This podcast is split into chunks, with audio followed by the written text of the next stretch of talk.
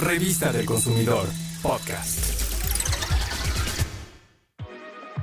Laura Vaca es una nadadora mexicana que acudió a Juegos Olímpicos en dos ocasiones, y esto fue posible gracias a su dedicación, esfuerzo y disciplina que puso en sus entrenamientos para hacer realidad sus sueños.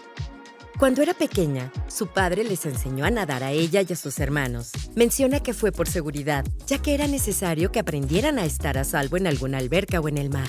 Mi padre, Salvador Vaca Mendoza, que en paz descanse, nos enseñó a nadar a mis hermanos y a mí por seguridad, para que él no tuviera ningún problema estando en el club, todos sus hijos, pudiéramos tener algún incidente. Yo aprendí a nadar a la edad de cuatro años y medio. Desde ese momento que aprendí a nadar, me empezó a gustar mucho la natación. Disfrutaba mucho tener ese contacto con el agua. Empecé a participar en eventos de interclubes a la edad de seis años. Paso a pasito incursionando en competencias nacionales, seleccionada en infantil juvenil para participar en Juegos Centroamericanos en México.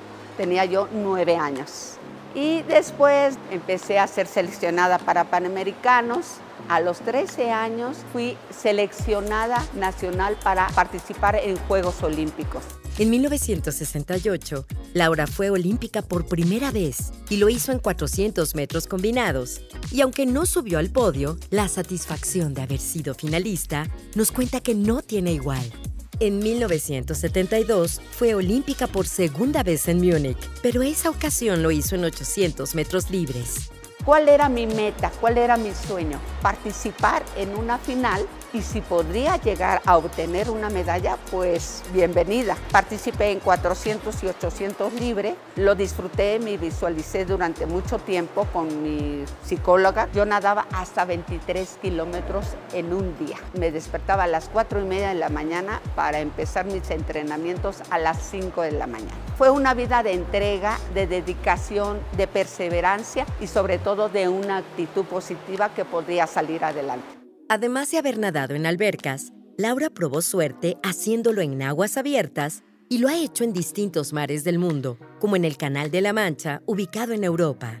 Después de muchos años, habiendo sido olímpica, tuve esa inquietud mi idea era también incursionar, tener una meta en aguas abiertas. Conformé un equipo de cinco mujeres para hacer un relevo de cruce doble el Canal de la Mancha, de Dover a Calais, Francia, y de Calais a Dover entre las seis mujeres, seis mujeres mexicanas, que me siento muy orgullosa de esa travesía, de ese cruce, logramos establecer un nuevo récord mundial de 18 horas 59 minutos. Eso para mí fue otro aliciente, otra motivación que después lo transporté otra vez a la alberca con otros metas que era obtener un récord mundial y establecer un récord mundial en alberca. Lo logré en el año 2009. La disciplina que desde entonces ella tiene le ha dado la calidad de vida que la mantiene activa y jovial.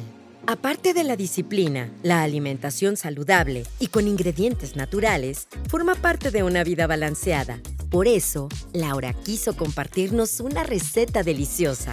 Escucha. Para que cuiden su alimentación de una manera sencilla y deliciosa, ¿qué les parece si les comparto la receta de una sopa tarasca?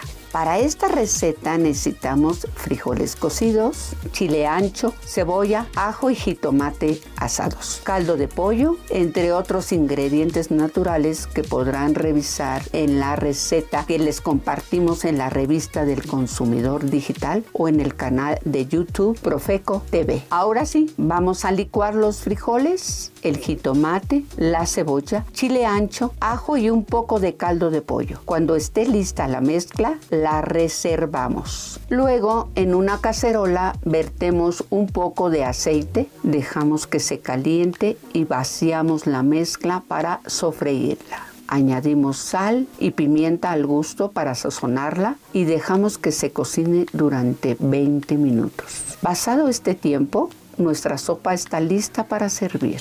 En un plato hondo, una porción de sopa, luego agrega tiras de tortilla, queso panela en cubitos, aguacate y una cucharada de crema. Ahora sí, a disfrutar.